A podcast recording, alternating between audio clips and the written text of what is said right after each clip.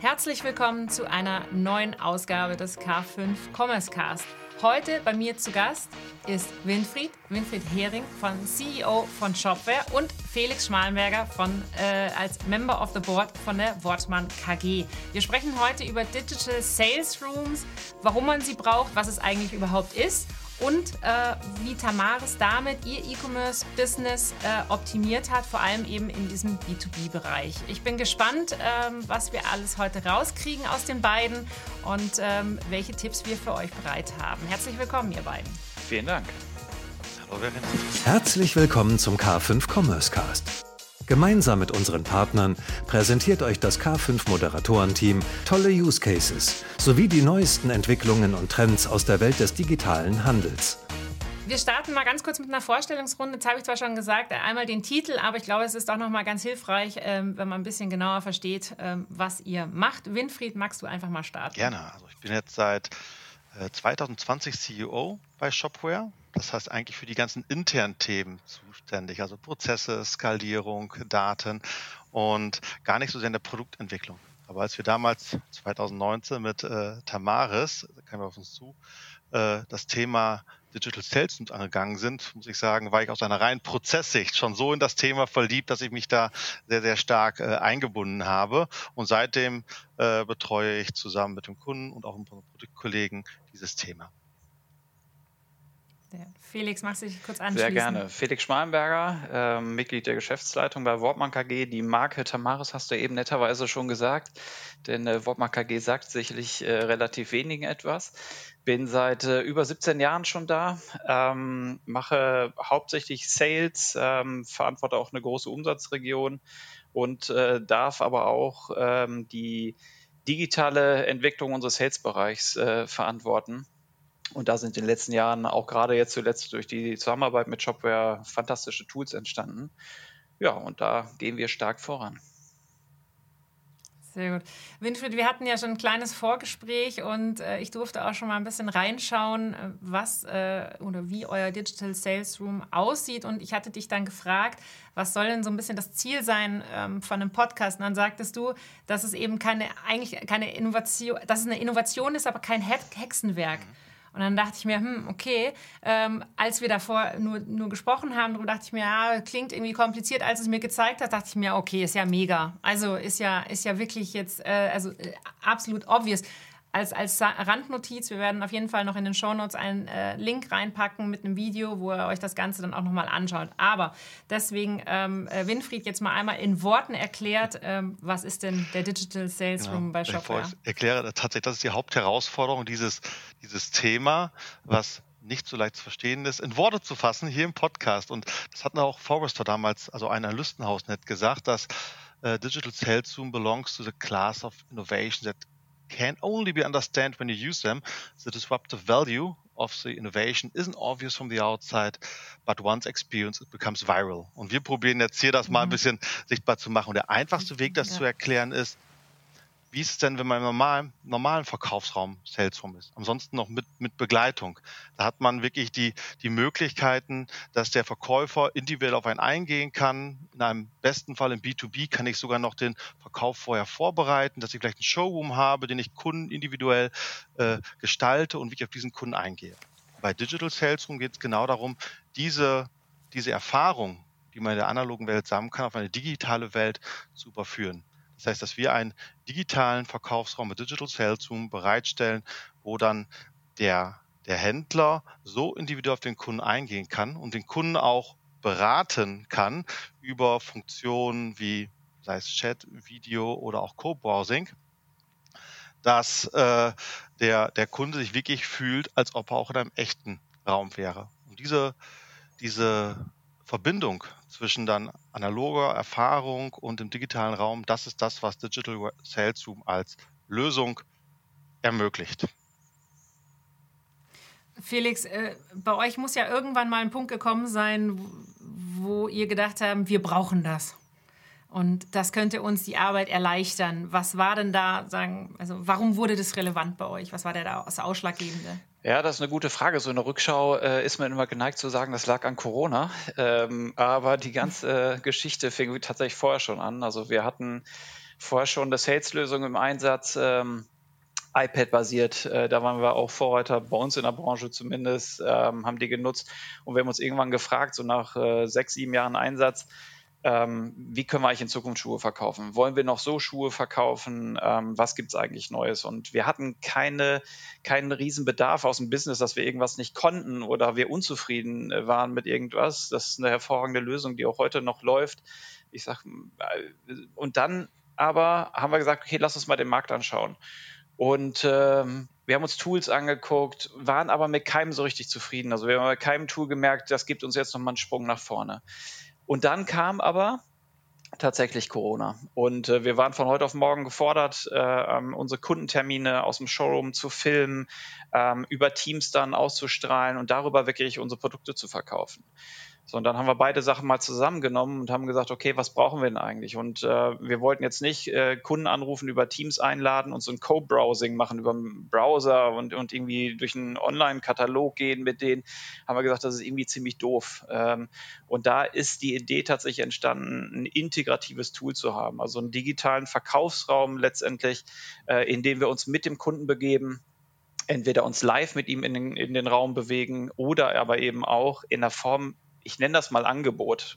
Klingt ein bisschen komisch, ist aber letztendlich so, den Kunden zu informieren auf eine sehr emotionale Art und Weise. Fashion ist emotional, äh, das brauchen wir an der Stelle, ähm, um ihm neue Produkte, neue Kollektionen zu zeigen, die er dann aber auch direkt aus dem Prozess heraus kaufen kann. Und so ist es entstanden und dann äh, hatten wir die Idee und sind dann zu Shopware gefahren, haben unsere verrückte Idee gepitcht und äh, ja, dann hatten wir ein Match, würde ich sagen. Der Winfried hat in die Hände geklatscht, hat gesagt, los geht's. Das war ein Match. Und was du auch schön beschreibst, das ist halt bei Innovation so. Das ist nicht, dass da ein konkretes Problem da ist, das lösen muss, sondern dass man auch vorausdenkt, wo wird sich der Markt das alles hinentwickeln. Und man sich überlegt, jetzt aktuell wird das Thema immer mehr, mehr gehypt und auch getrieben. Und Felix sagt, 2019 waren die ersten Gespräche dazu. Da konnte man das noch nirgendwo irgendwo äh, äh, finden, dieses Thema. Und äh, was sehr schön ähm, äh, beschrieben, was dann aus eurer Sicht eigentlich der, der Bedarf nachher war, wo du gesagt hast, ja, und jetzt wollen wir äh, die Emotionalität, die in der Fashion besonders wichtig ist und die man in Person so einfach rüberbringen kann, irgendwie in die digitale Welt zu übertragen. Und das war eine Herausforderung, die wir, glaube ich, ganz gut gemeistert haben jetzt mit den Funktionen. Ist das bei euch, äh, war das bei Shopware, also ist das auf, auf gleich äh, Zusagen gestoßen und auf Freude und äh, allem? Oder war das auch erstmal sagt, hä, wie, wie passt denn das jetzt? Ah. Wir sind ein Shopsystem und wir haben das und das, äh, das, sind, das ist unser Kernbusiness. Äh, wie, wie war da der Start bei euch dann? Also aus der Sicht, dass wir ein spannendes, innovatives Thema haben, was dann Emotionen bei einem Verkäufer weckt, hat das hundertprozentig auf Shopware gepasst. Wenn man das aus einer reinen E-Commerce-Sicht betrachtet, sind das ja ganz viele Sales-Prozesse, die vorher gar nicht im E-Commerce stattgefunden haben, gerade im B2B. Mhm. Das ist also analoge Sales gewesen. Und daher war es tatsächlich auch intern am Anfang gar nicht so einfach, den Leuten zu erklären, warum machen wir das jetzt? Die Kunden fragen doch gar nicht danach. Das ist doch gar nichts, was im klassischen E-Commerce äh, im Shop stattfindet. Haben wir gesagt, das ist aber das, was der Commerce der Zukunft ist. Das ist digitalisierter Commerce. Und da gehen wir hin. Das heißt, man musste schon dort einige Gespräche und Überzeugungsarbeiten auch, auch intern führen. Äh, aber jetzt stehen da alle voll und ganz äh, hinter und das ist wirklich, wird wirklich super aufgenommen. Ja, ist ganz spannend. Äh, jetzt haben wir die Beobachtung, die wir jetzt auch machen als K5, natürlich jetzt auch äh, von unseren Teilnehmern auf der Konferenzen, auch auf den Bühnen, dass natürlich das Thema B2B-Commerce sowieso insgesamt rapide jetzt zunimmt, dass auch, äh, ich meine, ihr seid jetzt schon alle ja, äh, sagen, super fortgeschrittenen Profi-Modus, aber die Welt der, der, des B2B ist ja gigantisch groß, viel größer als äh, der, der, der B2C-Bereich jetzt im, äh, vom, vom, auch vom äh, Umsatzvolumen und, und, und so weiter, also wenn wir an Großmaschinen und sowas denken. Und äh, dass da ja die Prozesse noch ganz, ganz anders laufen. Ich hatte es so Spaß, das habe ich ja gesagt, vom Fax äh, zum Digital Sales Room, habe gesagt, aber genau das ist es gar nicht. Ähm, weil also das, das klingt schon wieder zu kompliziert und zu großer Schritt. Ne? Also ist auch nochmal spannend, jetzt das, das von der Seite zu beleuchten, was da eigentlich überhaupt im ganzen B2B-Commerce gerade passiert. Absolut. Ähm, ich würde gerne kurz ergänzen, äh, was Winfried richtigerweise sagte. Für uns als Unternehmen oder auch als, als Brand war es relativ klar, dass ähm, Shopware da ein Partner für uns sein müsste, weil uns ging es darum, eine Lösung zu finden, in der auch die, die Nutzer direkt konvertieren können. Wir hätten ja auch eine Lösung singulär bauen können, Insellösung, die über Schnittstellen nachher kommuniziert, aber ich sag mal, dieses Seamless und auch diese Customer Experience, die wir darüber anbieten, die ist einfach wahnsinnig groß. Und äh, dann ist es natürlich schon so, ähm, dass wir Shopware schon kennengelernt hatten über B2B-Shop-Integration und wir schon deutlich das Gefühl hatten, dass wir da an der richtigen Stelle sind, weil die eben extrem innovativ denken.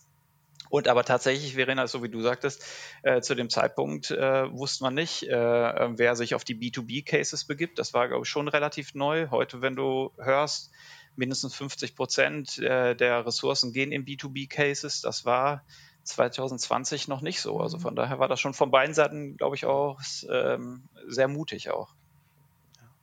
Was du angesprochen hast, was du, das passt ja auch zusammen. Ne? Wir hätten eine singuläre Lösung bauen können, die man nachher bei Schnittstellen mhm. adaptiert. Und du hast gesagt, ja, B2B äh, ist ja auch ein bisschen träger, hast du, glaube ich, alt. Das kommt aber, glaube ich, daher, da dort der Sales-Prozess tatsächlich auch noch komplexer ist. Du hast viel mehr einzelne Schritte mhm. im Sales-Prozess. Äh, Sales und die wurden punktuell äh, schon digitalisiert. Sei es jetzt, dass man Angebote nicht Papier, sondern per PDF oder doch per, per Shop rausschickt oder dass man Termine dann doch digital macht, anstatt überall äh, hinzufahren. Und das ist, glaube ich, der große Vorteil Digital Sales Zoom, dass er die verschiedenen Prozessschritte, die es einzeln schon digital gibt, zusammenführt und als einen Prozess macht und halt mit einem besonderen Fokus auf die Conversion auf den Checkout. Und deswegen zum mhm. Beispiel sind wir mhm. Digital Sales Zoom noch viel näher am E-Commerce-System als zum Beispiel an einem äh, CRM-System. Das kann man überlegen. Ist Digital Sales Zoom eher kundenzentriert, Kundeninformation, CRM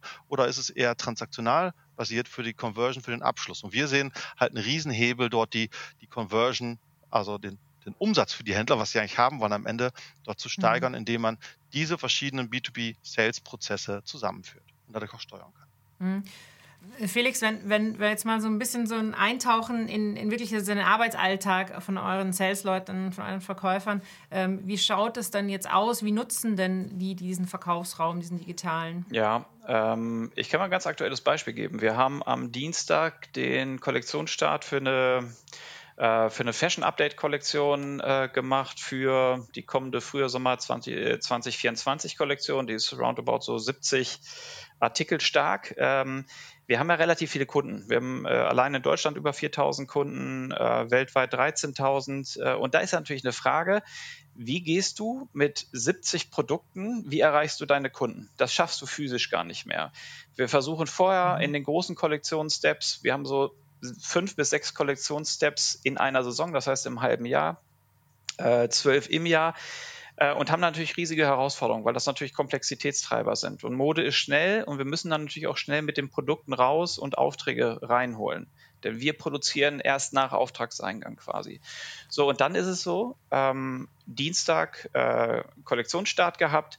Wir machen dann emotionale ähm, Self-Präsentationen ich nenne das mal Präsentation. Das ist ja letztendlich sind das kuratierte Angebote, wo wir die Kollektion erklären, wo wir Modethemen erklären, wo wir Marketing-Styles erklären ähm, und schicken die an unsere Kunden. Ähm, die Kunden können reingehen, wann immer sie wollen. Ähm, und das ist jetzt kein Live-Termin. Ähm, nach Ladenschuss können sie reingehen. Sie können sich das auf allen Devices anschauen, gehen rein. Sie können alle Artikel, die sie sehen, können sie liken. Weil im Hintergrund letztendlich, äh, letztendlich liegt ein, äh, liegt ein Online-Shop. Sie liken das. Ähm, und Sie können es auch konvertieren, Sie können auch kaufen. Sie können es aber auch, indem Sie es liken, als Vorbereitung nehmen für einen physischen Termin, den Sie eventuell mit dem, mit dem Handelsvertreter, das heißt mit der Sales-Organisation, ein paar Tage später, eine Woche später haben.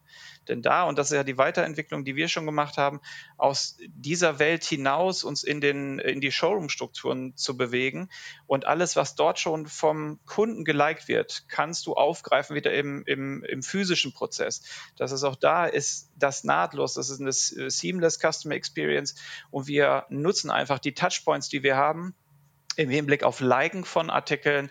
Dieses Produkt interessiert mich, das möchte ich haben. Und äh, der Kunde kann entweder in der, ich nenne es mal Präsentation, selber konvertieren, also abschließen, oder er schließt zusammen mit dem Sales-Mitarbeiter dann im Showroom ab.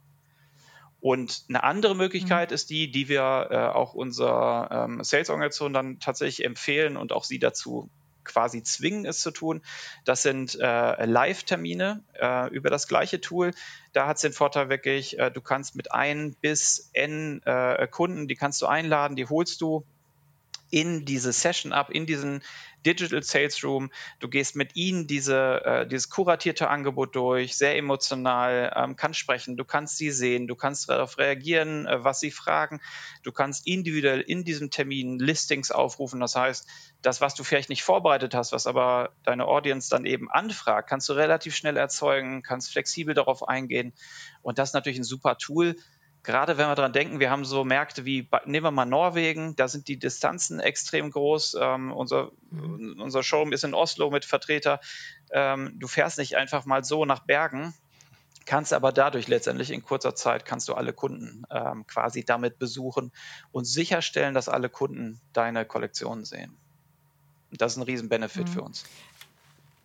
Wie, haben, wie, wie ist das denn von Kundenseite aufgenommen worden? Weil für euch äh, macht es also ist absolut nachvollziehbar, also Effizienz und so weiter, viel mehr Möglichkeiten. Aber sind Kunden dann vielleicht mal so, dass sie sagen, ah nee, ich hätte schon gern diesen persönlichen Termin und äh, äh jetzt dann kann ich ja das gar nicht sehen. Und wie, wie haben die das aufgenommen? Sehr unterschiedlich tatsächlich. Also man muss auch ein bisschen trennen, ich glaube auch zwischen, zwischen Deutschland und äh, den, ich nenne es mal den internationaleren Märkten. Ähm, das mhm. ist bei vielen äh, waren das auch Berührungsängste, weil sie gesagt haben, okay, was ist das? Was, was wollt ihr mir da zeigen? Ähm, bei anderen, die haben gejubelt, dass es sowas gibt, weil die Qualität der Produktpräsentation wahnsinnig gut ist. Also wir hatten Key-Accounts, die gesagt haben, wow, habe ich ja noch nie gesehen, ist ja super. Also ihr braucht für so einen kleinen Kollektionsteil auch gar nicht zu mir kommen. Das können wir prima digital machen über diese Art und Weise. Ähm, selbst kleinere Kunden, die sagen, ich habe wirklich das Gefühl, ich habe hier einen Key-Account-Termin gerade. Weil vorher habe ich ein Angebot bekommen, PDF, irgendwie ein Flat-Angebot oder ein paar Bilder zugeschickt oder ich konnte selber im B2B-Shop gucken. Aber dass ihr es mir jetzt erklärt, das hat ja einen extrem hohen äh, Servicegrad auch und das wird extrem geschätzt. Nichtsdestotrotz, es gibt viele Kunden, die sagen, nein, ich will doch den Vertreter sehen, das ist Fashion, ist auch ein People-Business, ähm, ich mache das lieber da dieses, das ist ein Change Management, was wir sowohl bei uns mhm. intern merken, aber auch in Richtung Kunden. Und da hatten Winfried und ich mal interessanterweise darüber gesprochen. Wir haben erst im Nachhinein festgestellt, dass wir eher an der Innovationsspitze sind. Und da halt auch deswegen sehe ich hier und da mal missverstanden werden, weil es eben diesen Bedarf noch gar nicht gibt. Das heißt, wir bieten eine Lösung, wo noch keiner gedacht hat, er hat das Problem. Aber man muss es mhm. erleben, um die Vorteile zu sehen. Und wenn du das getan hast, dann, glaube ich, bist du ein Riesenfreund von der Lösung. Winfried, du, du, du nickst. Ja. Ähm, äh, sag, sag du mir mal was dazu. Also 100 Prozent, das jetzt so viele richtige Punkte äh, gesagt, Felix. Also einmal über den Mehrwert, den man erlebt. Ähm, und Felix hat es im Nebensatz gesagt, diese Lösung, unser Digital Sales Zoom, wird tatsächlich in den klassischen analogen Showrooms von Tamaris auch genutzt. Das heißt, man hat dort riesen Bildschirme, und auf diesem Bildschirm ist das gleiche, als wenn man praktisch auf seinem eigenen Gerät wäre. Und dort kann dann praktisch der, äh, der Käufer durchgehen und Dinge auch liken. Das heißt, da ist sogar die komplette Verknüpfung drin zwischen dem analogen und dem digitalen, dass das da ist. Und äh, wenn man das einmal erlebt hat, ist man überzeugt. Bis man das nicht erlebt hat, diesen Mehrwert, ist man genau in diesem Change Management, den ich vorher auch intern angesprochen habe. Also nicht nur auf der Kundenseite, selbst auf der eigenen Seite unsere Vertriebler, unser Marketing, wie, wie machen wir das? Das muss, die musste man tatsächlich auch erst in einem Change-Prozess von dieser Innovation auch überzeugen. Und ähm, das ist etwas, wir haben schon, wir müssen akzeptieren, dass das Zeit braucht. Da können wir nicht von heute auf morgen erwarten, dass alle ihr Verhalten ändern. Da ist, ist jeder Mensch ein Gewohnheitstier. Und wenn ich jetzt doch auch als Vertriebsmitarbeiter die letzten 20 Jahre erfolgreich Schuhe verkauft habe und jetzt sagt mir ein anderer, wo meine Zahlen immer gut sind, mach's doch anders. Ja, wofür denn? Und äh, das ist tatsächlich ein, ein Prozess. Wir sind da beide, Felix, sehr optimistisch, dass dieser positiv sein wird. Aber das braucht halt tatsächlich Zeit, Multiplikatoren, viele Termine und jetzt auch wieder aus Shopware-Sicht immer mehr Simplicity. Also immer mehr Vereinfachung in der Nutzung des Tools, weil nur darüber kann man dann auch eine äh, Adaption, also eine Nutzung des, des Tools vorantreiben.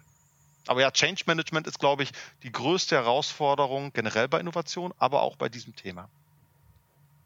Ja, äh, ich finde es ganz spannend. Ich bin tatsächlich ja, hatte ich ja äh, auch in unserem Vorgespräch schon angedeutet, ähm, auf das Thema eben über unsere eigenes Sales-Team äh, gestolpert schon mal. Ich gesagt, okay, wenn ich mit einem Partner spreche, wäre auch viel, viel cooler. Ich muss nicht irgendwie acht PDFs schicken und dann sagen, ja, das ist jetzt in dem siebten drin, äh, mach, geh mal bitte auf mhm. Seite äh, 43 und er sagt, pur, keine Ahnung und er hat vielleicht nur ein Screen und so weiter. Also das, äh, äh und so hatte ich mir ein anderes Tool auch schon mal extern angeschaut.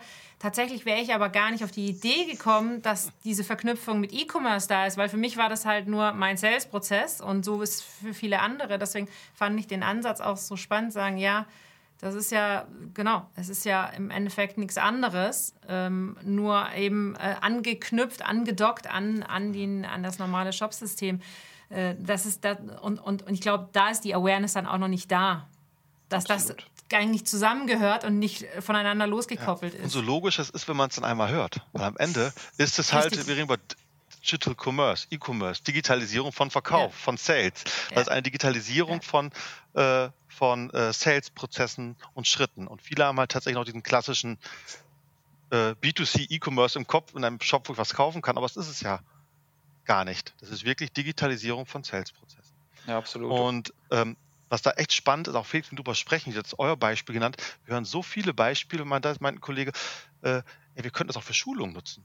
Wir als B2B mhm. machen also eigentlich Schulung und wenn wir es an Händler verkaufen, müssen die mindestens so eine Art Präsentation aus gemacht haben. Auch das könnte man darüber abwickeln. Ein anderer Kunde meinte, hey, wir sind da gerade dabei, eine VIP-Lösung für unseren, auch das im B2C-Bereich zu erstellen.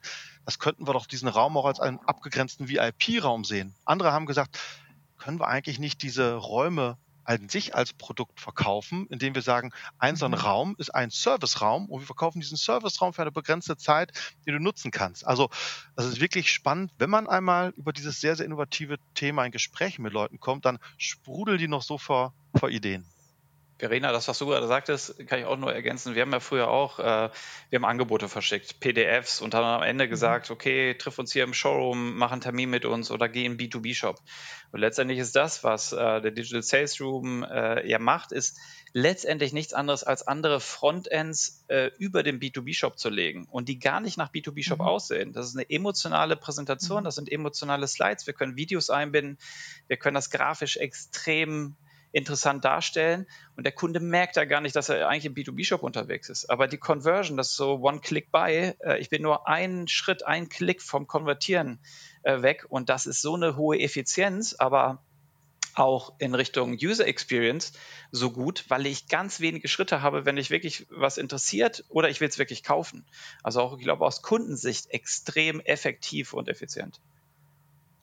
Ja, und ich meine, wir wissen es ja auch, im Endeffekt ist Zeit, ist gerade oder ist immer mehr das kostbarste Gut. Also was, was kannst du Besseres äh, jemandem geben, als äh, dass du ihm Zeit gibst, weil du nicht so wenig äh, von ihm brauchst. Das, das, ist ja, das ist ja das, wo wir alle dafür, danach streben. Ja? Jeder ist nur noch durchgetaktet den ganzen Tag und damit kann man das effizienter machen. Habt ihr denn, Felix, ähm, seht ihr schon jetzt durch den Einsatz, dass eben Conversion hochgeht, dass sich das verändert? Ja, sehen wir. Also ähm, wir sehen vor allem erstmal, dass wir extreme Reichweiten aufbauen. Das heißt, das war es, was ich vorhin sagte, wenn wir jetzt mit diesen 60 Produkten rausgehen.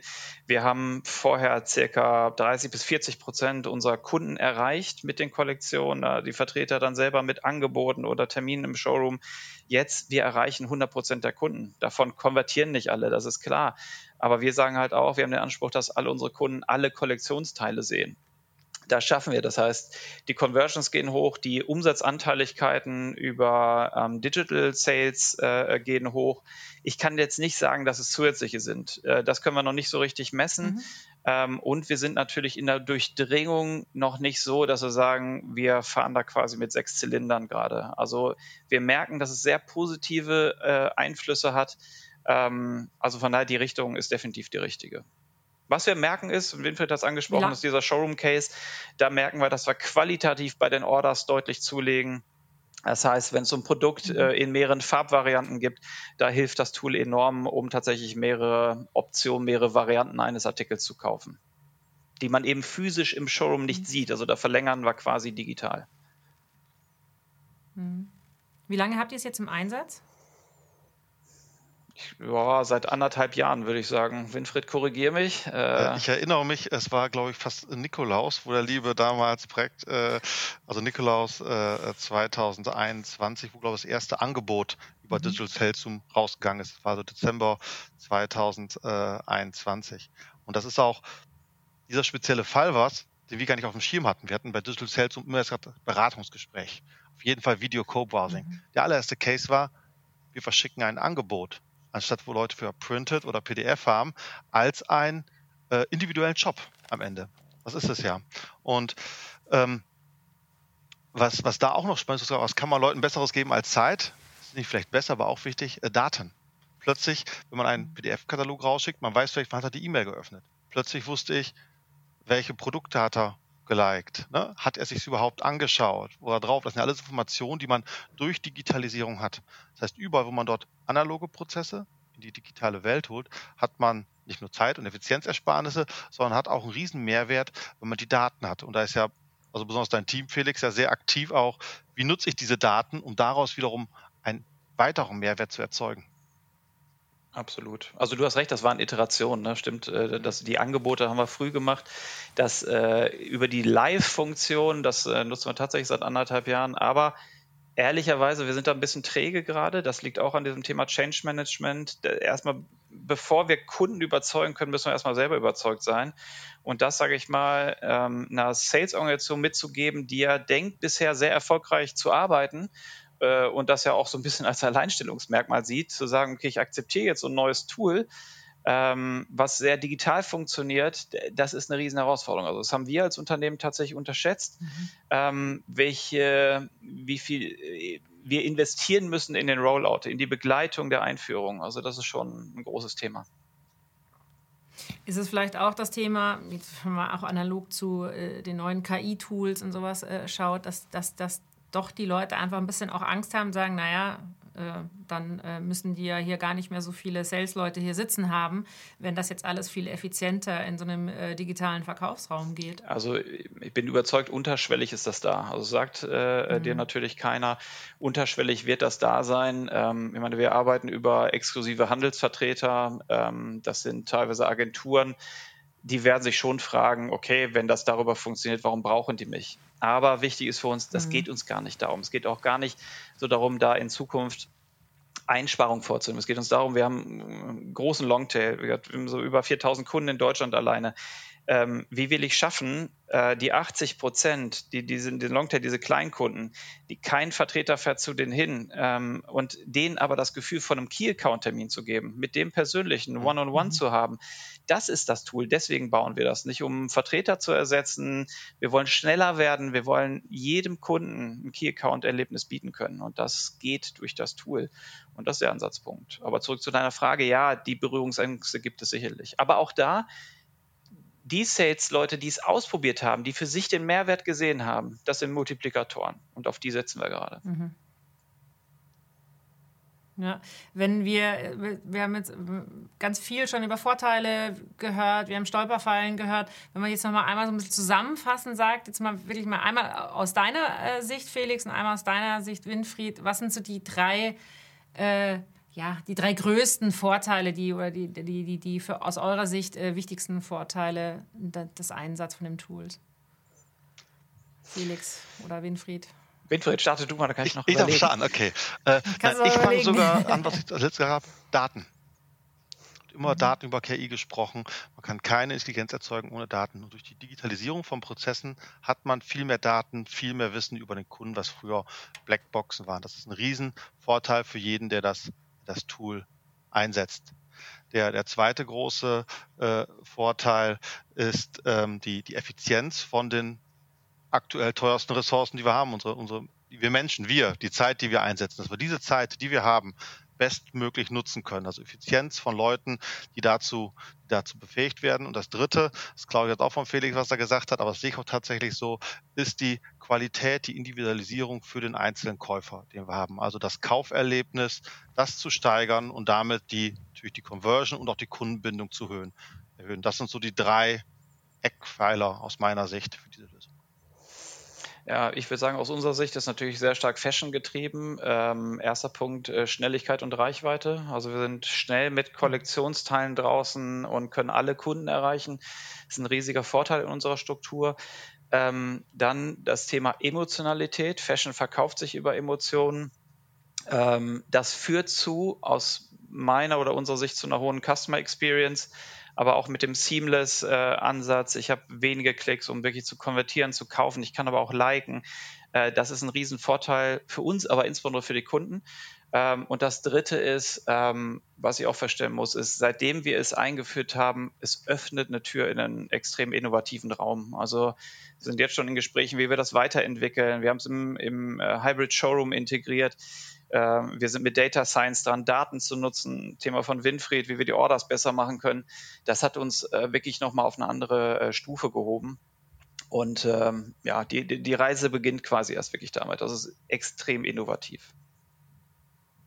Das heißt, ähm, im Prinzip habt ihr schon eine Roadmap für die, äh, für die nächsten Projekte dafür. Also sowohl ihr als Tamaris als auch äh, ihr Winfried als Shopware, oder? Ich das so höre. Oder zusammen, mal schauen. Also wir sind im engen Austausch. Also ich muss echt sagen, äh, mhm. äh, wir haben schon, das war eine sehr, sehr erfolgreiche Kooperation im ersten Schritt, die sich wirklich gegenseitig, da waren wir uns hochgestachelt, noch bessere Ideen, das hochzubringen. Und das war wirklich äh, sehr ergiebig und sicher werden Felix und ich da weiter im sehr engen Austausch bleiben. Absolut. Ja. Ähm, äh, Felix, du hattest ja schon gesagt, ja, also ein, was man nicht unterschätzen darf, ist äh, diese, diesen, ja, diesen Einsatz, den man auch leisten muss, um die Stakeholder alle abzuholen, um die Leute da irgendwo mit auf die Reise zu nehmen. Äh, jetzt ist es grundsätzlich ja so, eine Integration von einem neuen Tool, das wissen wir alle, das läuft seltenst ganz geschmeidig. Ähm, da gibt es auch, auch mal die eine oder andere Stolperfalle. Ähm, was ist dann ähm, in dem Fall äh, gewesen, wo du jetzt sagst, ah ja, da, das sollte man auch bei der Integration einfach berücksichtigen, auch in der Timeline, in Ressourcen. Also gar nicht, dass es schlecht ist, sondern einfach, dass es halt auch einfach zeitaufwendig zum Beispiel ist. Ja, also Ressourcen äh, sprichst ein ganz wichtiges Thema an. Ich glaube, was uns eben nicht so klar war, ist, wie, wie intensiv das ist und wie viel Arbeit es ist, tatsächlich das Onboarding zu machen, die Überzeugung äh, unserer äh, Sales-Organisation, das Tool auch wirklich als Benefit, als Added Value zu sehen oder als Unterstützung ihrer Arbeit, dass sie ihren Job besser machen können. Ich meine, wir haben über 60 Vertriebler draußen, äh, Handelsvertreter, Agenturen, die Tamaris jeden Tag verkaufen und das machst du nicht mal eben so nebenbei. Also da hätten wir schon investieren sollen in ein Team, was den Rollout begleitet, wirklich unterwegs ist, die Vertreter, die Verkäufe begleitet ähm, und äh, ne, viel früher eine hohe Akzeptanz äh, darzustellen. Du kannst das Tool nicht einfach so hinkippen oder sagen, guck mal, das ist ein tolles neues Auto, fahr das mal, da wirst du es schon merken. Du musst wirklich ähm, auf die Vorteile hinweisen, weil, und da kommen wir wieder darauf zurück, es gab ja vorher kein Problem. Wir hatten super Lösungen schon vorher. Mhm. Es hat alles funktioniert. Warum wollen die jetzt, dass ich darüber verkaufe? Die sehen den, den Nutzen, der in Zukunft kommt, ja so noch gar nicht. Und das kann man nicht verwehren. Das ist rein menschlich. Und äh, umso mehr musst du natürlich überzeugen und jetzt schon die Möglichkeiten aufzeigen, auch wenn die Probleme noch nicht da sind. Und ähm, das ist eigentlich der Hauptpunkt. Also, und wir merken dann eben auch, wenn du das gezielt machst ähm, und wenn du es selber erlebst, welche Vorteile es für dich hat, dann bist, wirst du ein Freund und dann nutzt du es. ein Punkt, die ergänzt und das hat damals uns auch gesagt, war die Content-Erstellung tatsächlich. Mhm. Weil das ganze Leben von Emotionalität von Content und früher ja, Schuh am Fuß habt ihr es genannt, ne? Das heißt, da sind eigentlich Models mit in die Showrooms gegangen und haben die Schuhe anprobiert, damit man es sehen kann. Und jetzt sollte alles digitalisiert werden, das heißt, man muss es überall abdrehen, abfilmen, dass die Schuhe jetzt da sind. Und früher war es ja so, dass der B B2C da eher der Treiber war. Heißt, für den wurde sehr viel Content erstellt, was dann vielleicht auch mitgenutzt wurde. Und jetzt seid ihr, weil B2B ist ja zeitlich gesehen vor, nach der Einführung, die, die den ganzen Content erstellt, die das erstellt und B2C orientiert sich eher an euch, was ja, ja auch super interessant ist, weil zum Thema, was du gesagt mhm. hast, Verena, ne? B2B ja langsam, B2C ja schnell, da dreht sich das plötzlich, dass B2B mhm. dort der Treiber oder vielleicht sogar Taktgeber, was Content angeht, ist, wo es vorher noch vor zwei Jahren B2C tatsächlich war. Absolut.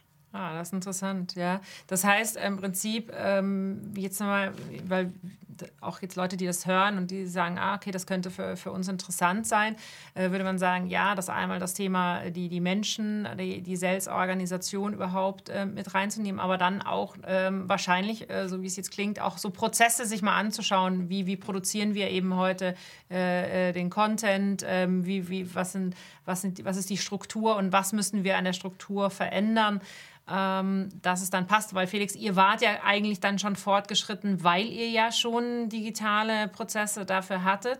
Ähm, wenn man jetzt nochmal ein kleines Stückchen zurückgehen würde, jemand ähm, ist jetzt wirklich noch, weil er vielleicht auch keine so, so eine große Vertreterschaft hat, ähm, weil er vielleicht weniger Produkte hat, wie auch immer, und startet wirklich vom physischen Showroom in den digitalen ähm, ähm, Sales Room. Was, wa, was würdest du sagen, Felix, äh, was ist da so der wichtigste Schritt von wenn man wirklich von dem einen zum anderen gehen muss? Ich glaube, man muss es, ähm, man muss es wirklich ausprobieren. Und für uns hat es ja diese Use Cases auch noch nicht immer äh, äh, gegeben vorher. Die, die ergeben sich jetzt, wo wir merken, dass das Tool ähm, riesige Vorteile bietet. Ich würde es wirklich jedem empfehlen, sich es anzuschauen und du wirst Punkte in deinen Sales-Prozess erkennen, wo du sagst, da ist das Tool äh, vorteilhaft für mich. Wenn wir ein ganz konkretes Beispiel nehmen, wenn, wenn unsere Kunden vorher im Showroom waren, das sind Regale, da stehen die Kollektionen drin, da stehen die Produkte drin. So, und wir können aber nicht alle Produkte bemustern. So eine Tamaris-Kollektion, wir haben 1500 verschiedene Artikelfarben jede Saison. Das schaffst du nicht. Ist unheimlich teuer. So ein Muster kostet 200, 250 Dollar. Das möchtest du dir auch gar nicht leisten. Dann kommen natürlich Fragen, wie sieht denn der Schuh in, äh, in Kaki aus? kannst du nicht sagen. Da hast du vorher hast du ein iPad geholt, hast gesagt, so sieht das Bild aus. Heute ist es so, dass wir über, das ist ja die Hybridisierung, ähm, wir zeigen dann nicht nur die Farbe, es läuft ein äh, Model mit dem äh, Schuh am Fuß durchs Bild oder wir haben andere Shoots von dem Foto. Und das ist eben das, wo wir merken, dadurch gewinnen wir Zusatzumsätze. Weil dann, äh, du, du brauchst das mhm. Produkt nicht mehr haptisch in der Hand, das hast du ja mit einer anderen Farbe, aber weitere Varianten. Und jetzt spreche ich ja nur von Schuhen, von Fashion. Das kann ja auch alles mögliche, jede mögliche andere Produkte sein. Und das ist ein Riesenvorteil, das physisch und digital zu verbinden. Also ich würde es ausprobieren. Einfach testen. Äh, Winfried, vielleicht noch mal so ein bisschen von der, von der technischen Seite. Ähm, was würdest du sagen, ähm, was, was, auf was müsste man sich da vorbereiten? Ähm, es ist schon so, dass von der, von der Technik her läuft das Ganze auf äh, PWA als Beispiel, dass äh, das schon noch eine zusätzliche Technologie ist, die man halt dort mit integrieren muss in seinen, in seinen Shop ist also nicht praktisch, dass in seinem Shop es einfach nur eine Erweiterung ist, man muss schon halt technisch das dort haben. Da ist es wichtig, dass man da auch eine, eine gute Agentur mit dabei hat, die das aufsetzt und, und customized. Und das zweite ist, es wirkt halb technisch, aber es liegt schon am Shop, das CMS, was Shop ja auch bietet, das Content Management System, mit dem man die Präsentation, die Seiten in Schuhen bauen kann, also gestalten kann. Darauf kommt es am Ende an da eine attraktive Lösung zu haben. Da braucht man Leute, die das bedienen können, die in Shopware attraktive äh, Erlebniswelten bauen können, auf dessen Basis dann nachher der Digital Showroom gebaut wird. Das ist, glaube ich, ganz wichtig, essentiell.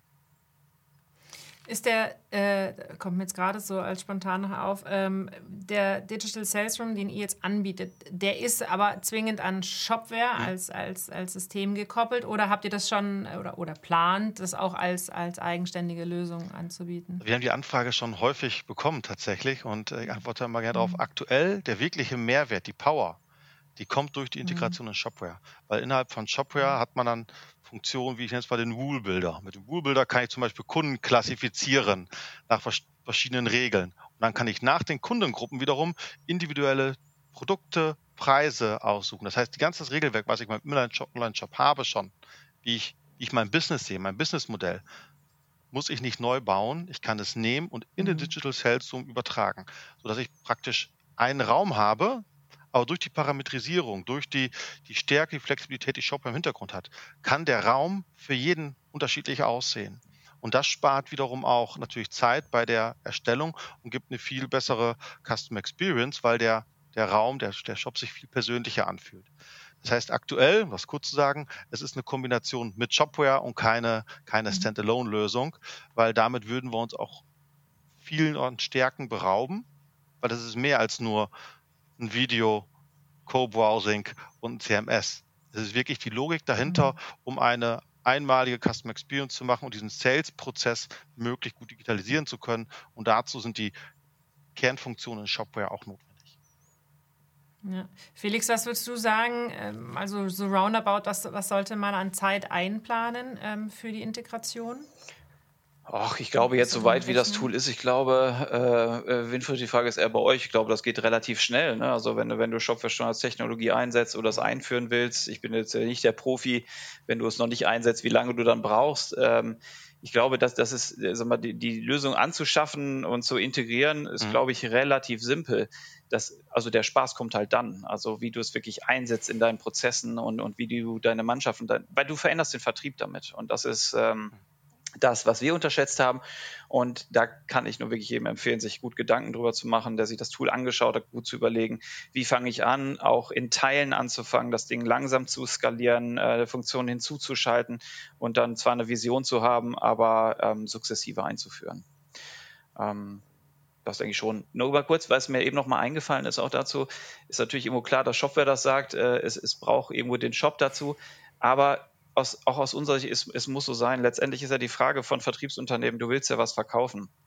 Und die technologische Basis mhm. als, als, als Shop unten drunter hilft uns extrem, dass dieses, dieses Seamless, was ich eben gesagt habe, und du bist immer nur ein Klick von einer, von einer Conversion äh, entfernt. Und wenn wir so wollen, wir nutzen ja heute, wir haben als Basistechnologie einen Shop und wir haben jeweils nur andere Frontends drüber. Wir haben ähm, dieses Guided Shopping-Thema drüber, Digital Sales Room, wir nutzen es im Hybrid Showroom ähm, und äh, auch als Standalone B2B-Shop für die Kunden, wo sie selber reingehen können und kaufen können. Und egal wie das Frontend aussieht, es konvertiert immer der Shop. Das heißt, die Aufträge, die wir heute über ein äh, Hybrid Showroom schreiben, die werden generiert im Shopware B2B Shop. Sieht nur keiner, aber die Technologie ist die gleiche unten drunter und das bringt uns extreme Vorteile, weil es schnell ist, äh, weil es wartungsunanfälliger äh, ist. Es gibt quasi keine Schnittstelle, weil alles innerhalb einer Systemlandschaft funktioniert. Ergänzen dieses Zusammenführen der verschiedenen Tools, Produkte aus dem PIM theoretisch, Kunden aus dem CMS, äh, dann Order Management, die ganzen Sachen müssen ja zusammenlaufen und die laufen häufig ja schon im E-Commerce-System zusammen. Mhm. Heißt, weil das dort schon ist, kann ich die Sachen nutzen und dann auf die Digital Sales Room Welt dort überführen. Und die Frage, wie lange brauche ich das, um das aufzusetzen, zum Rumspielen weniger als eine Woche. Da kann man sich eine, wir haben mhm. eine Pass-Umgebung, eine Demo-Umgebung, äh, die können die Kollegen hochfahren und äh, da kann man Testdaten einspielen, das dann auszuprobieren. Um das jetzt wirklich produktiv zu schalten, ist es sicher schon ein Projekt von gerade wegen den Prozessen und der Anpassung und der Schulung von ein paar Monaten. Aber da ist der, ja. der weiche Faktor, wie Felix schon gesagt hat, der aufwendigere als der technische. Ja, als der technische. Technisch, du hast gesagt, ja. kein Hexenwerk an sich, mhm. äh, äh, ist das genau etwas, was wir gerne mit jedem Kunde, der Interesse hat, einfach mal ausprobieren. Ja. Äh, äh, jetzt haben wir am Anfang schon äh, viel über Innovation gesprochen und ihr zwei macht mir doch schon sehr den Eindruck, ihr seid große Freunde der Innovation und treibt da auch in euren Unternehmen unheimlich viel voran. Wenn wir jetzt mal in den B2B-Commerce schauen, ähm, wo ihr gesagt habt, manches noch sehr träge ist, ähm, aber trotzdem sich gerade sehr rasant viel verändert. Was würde denn ihr sagen? Was sind so die, die Trends, die Innovationen oder wie auch immer man es nennen möchte, die, die das jetzt in den nächsten Jahren noch extrem vorantreiben werden? Oh. Winfried, fang du an. Gerne. Also äh, Gartner hat ja gerade eine neue Studie rausgebracht oder auch im Magic Quadrant, wo die ganz klar sagen, die gehen davon aus, bis 2026 werden 30 Prozent des, der B2B-Vertriebsprozesse äh, über solche Räume gemacht. Das ist also tatsächlich einer der, der Haupttrends, äh, die dort gerade da sind. Und das äh, aus, aus mehreren Gründen. Ein großer Grund ist äh, B2B-Effizienz, Sales-Effizienz. Das ist das, glaube ich, mhm. das Thema, Total Cost of äh, Ownership von diesem System. Wie setze ich meine Vertriebsmitarbeiter bestmöglich ein, um möglichst viel rauszuholen? Das wird, glaube ich, der treibende Faktor der nächsten Jahre sein. Und da ist Digital Sales zum halt ein Mittel, um den effektiv gegenzuwirken. Felix? Ja, für, für mich zwei Dinge. Ähm, einmal grundsätzlich tatsächlich das Thema Digital Sales Rooms, äh, denn das, wo, was wir heute einsetzen, sind eigentlich, wenn man es so denkt, wenn man es größer denkt, nur Funktionen von einem wirklichen Digital Sales Room. Also, dass ich zukünftig wirklich einen digitalen Raum habe, in den ich in dem ich mit dem Kunden gemeinsam gehen kann oder den er betreten kann jederzeit und da quasi seine kompletten Bedürfnisse wirklich ähm, managen kann. Ähm, ich will einen Einkäufer, äh, Verkäufer treffen, ähm, ich will mir meine Aufträge angucken, ich will was kaufen, ich will mir äh, irg irgendwas anschauen. Äh, und das weiterzudenken, das ist auch das, wo wir viele Gespräche gerade zusammen haben mit Shopware, ähm, was man eben weiterbauen kann und einen wirklichen Digital Sales Room zu entwickeln. Das treibt uns enorm gerade. Und das andere Thema ist tatsächlich äh, Data. Also wir nennen das Data-Driven Sales. Mhm. Das ist eine Mischung aus KI, aber auch Algorithmen. Äh, Winfried hat richtig gesagt, das hinterlässt viel mehr Datenpunkte. Was machen wir eigentlich damit? Und wir haben schon eine klare Vision. Was wir gerade vorantreiben ist, ähm, im hybriden äh, Showroom, was eine Mischung ist aus physischen Terminen und digitalen Terminen, tatsächlich, dass ähm, der Verkäufer sich konzentriert auf die Auswahl der richtigen Artikel. Dass aber sobald du likest, mhm. dass äh, unsere Algorithmen im, und auch KI schon im Hintergrund laufen und einen Order-Vorschlag machen. Das heißt, dass du keine mhm. Mengen mehr definieren musst. Dass, und weil wir glauben, die Maschine ist schlauer als wir. Zum Mode gehört auch ein gutes Bauchgefühl. Ist ja auch nicht so, dass die Maschine einen Auftrag losschickt, aber das unterstützend auch zu machen, da arbeiten wir gerade dran. Da wird es auch die ersten Piloten jetzt geben. Mhm so ein bisschen Richtung Personalisierung Absolut. Dann, oder? Also dass das, das im Prinzip, was ja auch mal eine so der, der Innovationen im, im B2C-E-Commerce war, äh, das Thema Personalisierung, ist dann da ja jetzt auch, äh, also steht an der nächsten Stelle Absolut. eigentlich. Das ist äh, curated, das ist äh, quasi tailor-made und das ist auch, an der Stelle kannst du auch einen B2B-Kunden überzeugen, weil du sagst, wir nutzen deine Daten, aber auch, wir nutzen nicht nur deine Daten, wir nutzen Abverkaufsinformationen von Händlern um dich herum, ohne dass wir sagen, welcher Händler es sind. Ja, aber wenn wir, wir haben Verkaufsdaten, ähm, sagen wir, es gibt einen Partner in Düsseldorf, wir haben 100 Vertriebspunkte im Umkreis von 100 Kilometern. Unsere, wir wissen eigentlich ziemlich genau, welche Schuhe in welcher Größe beispielsweise du kaufen solltest. Er kann das nur aus seiner Perspektive sehen. Wir haben viel mehr Daten.